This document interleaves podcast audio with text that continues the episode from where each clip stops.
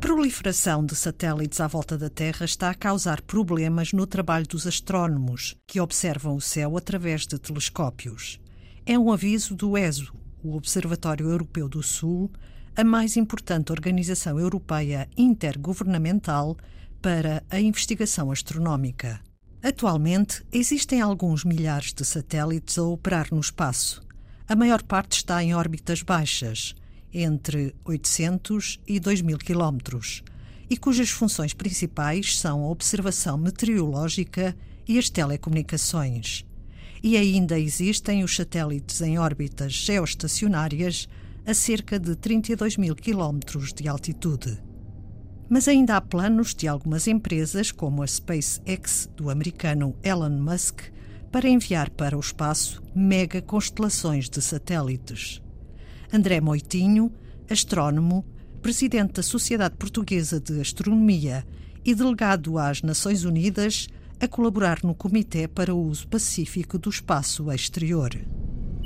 Se nós já tínhamos alguns problemas para o, o engarrafamento, digamos, das órbitas baixas, que é onde estão a maioria destes satélites, porque é, é mais, é mais barato, não é? Mandar um objeto para uma órbita baixa, e já tínhamos imensos problemas de haver demasiados objetos estas megaconstelações prevêem eh, duplicar o número de objetos. E agora, aqui há um aspecto importante, é que estamos a falar de objetos que estão em operação. E então nós temos, em, em, nestas órbitas baixas, um grande número de objetos que são restos satélites, são satélites que se avariaram e que não estão em operação. E então aí temos coisas de todos os tamanhos, é o chamado lixo espacial, e este lixo espacial, portanto, como lhe disse, não é? Tanto, podem tanto ser um, um, satélite que está inteiro e não está em operação e, portanto, não é um objeto controlado, que pode ir ali aos trambolhões e acabar por chocar com outros, ou uh, resultados de pedaços que se foram desprendendo de satélites, por exemplo, bocados de pintura, uh, isolamentos térmicos e outros, ou até mesmo o resultado da fragmentação de satélites devido a este tipo de choques que tenham uh, estado a haver entre entre estes objetos não é, que, estão no, que estão no espaço. E, portanto, isto tem levado ao longo dos anos a uma multiplicação dos objetos orbitais, que superam em muito, muito aqueles que estão em operações. E, portanto, está a ver, a nossa órbita é um sítio bastante uh, movimentado. E que efeito tem este engarrafamento de satélites nas observações astronómicas? O astrónomo está a olhar para o céu e estas coisas passam em frente, passam no campo de visão das observações. E, portanto, pode ter vários efeitos. Um pode ser simplesmente, olha, um risquinho que ficou ali, que não é muito forte, que uma pessoa, enfim, faz outra observação e consegue compensar esse efeito. Mas há passagens destas de satélites que são realmente problemáticas porque são muito brilhantes. E ao serem muito brilhantes, saturam os, eh, certas zonas dos detectores, alguns pixels, e alguns ficam com fantasmas que são persistentes durante bastante tempo. E isto prejudica não só as, as observações que estão a acontecer naquele momento, como as observações que vêm em seguida. Se nós tivermos em conta o caro que é operar, construir e operar um telescópio, porque enfim são, são instrumentos caros e depois estão em zonas remotas do mundo, não é? Para poderem ter as boas condições de observação, desertos longínquos, etc., montanhas muito altas. A operação destes telescópios é realmente uma coisa caríssima. Tem que ter as pessoas lá em cima, não é? Tem que ter toda a infraestrutura para trabalhar e estamos a falar de milhões uh, de euros. E, portanto, todo o tempo que se perde é um tempo que estamos a deitar, portanto, o dinheiro que é investido em ciência também fora. Além de que o processo de conseguir tempo de observação é muito competitivo, está a ver estas infraestruturas Sim. caras, há relativamente poucas, e, portanto, todos os astrónomos do mundo os querem usar e têm que competir pelo seu tempo. E, portanto, uma pessoa depois de conseguir ter tempo de telescópio ir observar e ter o azar de ficar com observações arruinadas por causa disso é também um fator que pode lesar gravemente alguma equipa ou alguma equipa em geral ou algum projeto que tenha um aspecto crítico no tempo, não é? Uma resposta que é preciso dar depressa a um outro estudo, qualquer, qualquer coisa que seja crítica no tempo, também é fortemente impactado. Tem havido um trabalho conjunto para se tentar minimizar o problema diz André Moutinho. Na verdade, neste caso a SpaceX eh, tem estado a trabalhar bastante em conjunto com a comunidade astronómica no sentido de a tentar minimizar o efeito, portanto, o efeito que os, que os satélites podem provocar. E, e, realmente é verdade, e, e são pessoas que, que, gostam da astronomia e são sensíveis a isso. Evidentemente, também têm a sua lógica, a sua missão.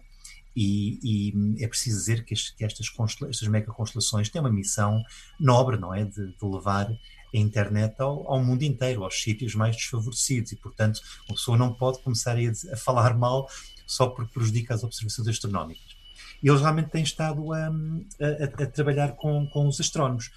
Mas, mas, mas, enfim, isto é um processo de aprendizagem e, olha, relativamente à questão deles serem muito uh, brilhantes, a primeira sugestão que se fez foi, portanto, pintá-los. Pintá-los negro, ou pintura, não é? Que, que tirasse um bocado deste brilho. brilho. O brilho é resultante do reflexo do sol, principalmente.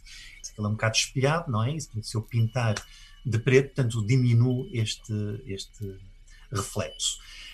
Foi enviado realmente um satélite uh, com, com, esse, com essa capa, continua a ser um bocado demasiado brilhante.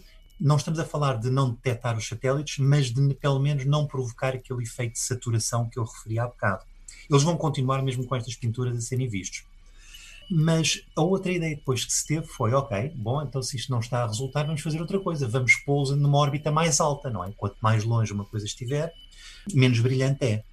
O problema é que as órbitas mais altas têm um, têm um outro inconveniente, é que diminui um pouco realmente o brilho, mas também não é assim tanto, e os objetos passam a estar muito mais tempo presentes no campo de visão de uma observação.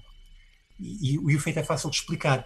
Quando se vê um carro ou um avião, digamos, a passar à nossa frente, se ele estiver muito próximo, passa num instantinho, entra e sai num instantinho do nosso campo de visão. Se o avião está muito longe, parece que se move muito devagar, não é? Ele fica muito tempo no nosso campo de visão e, portanto, se nós mandarmos satélites mais para longe, eles ficam muito mais tempo no nosso, no nosso campo e, portanto, ficam mais tempo a prejudicar as nossas observações e, portanto, vão, vão tentar aperfeiçoar não é, este tipo de, de, cobertura no sentido de, pelo menos, passar abaixo deste limite. Também quero referir que este efeito, tanto pelo, pelo facto de depender do campo de visão que tem o telescópio, é mais grave em telescópios que têm grandes campos de visão, como os chamados telescópios de survey, alguns que já existem e outros que estão em planeamento, falamos do Pan-STARRS. De varrimento, não é? Varrimento, exatamente uh, ou do antigo, chamava-se LSST, agora é o Vera Rubin Observatory, é que são telescópios com um campo enorme, que a ideia é varrerem o céu todo em uma, duas ou três noites. E, portanto, esses telescópios de grande campo, sim, estão muito afetados porque, como tem um grande campo, a probabilidade de aparecer alguma coisa à frente é enorme. Nos telescópios que nós utilizamos mais em Portugal, neste, neste momento, são os do ESO, uh, os campos em geral são um pouco mais pequenos, mas continuam a ser afetados. Tudo isso está estudado e simulado e consegue-se estimar a fração de tempo e a probabilidade de que apareça um objeto destes à nossa frente. Por hora, os astrónomos estão a estudar com a SpaceX como evitar a interferência do brilho dos satélites nas observações feitas pelos telescópios. Mas vai haver um momento, diz André Moitinho, em que mais empresas também vão querer ter os seus satélites no espaço.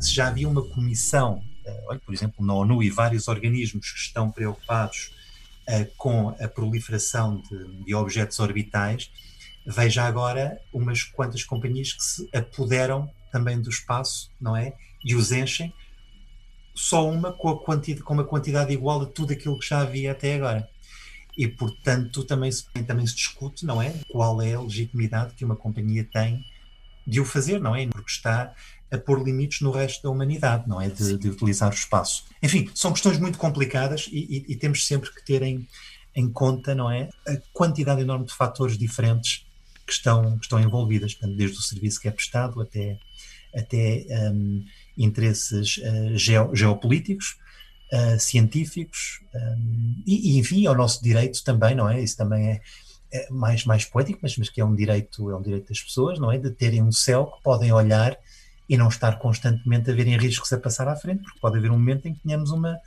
uma espécie de chuva de estrelas permanente. É, há satélites são vistos a olho nu, não é?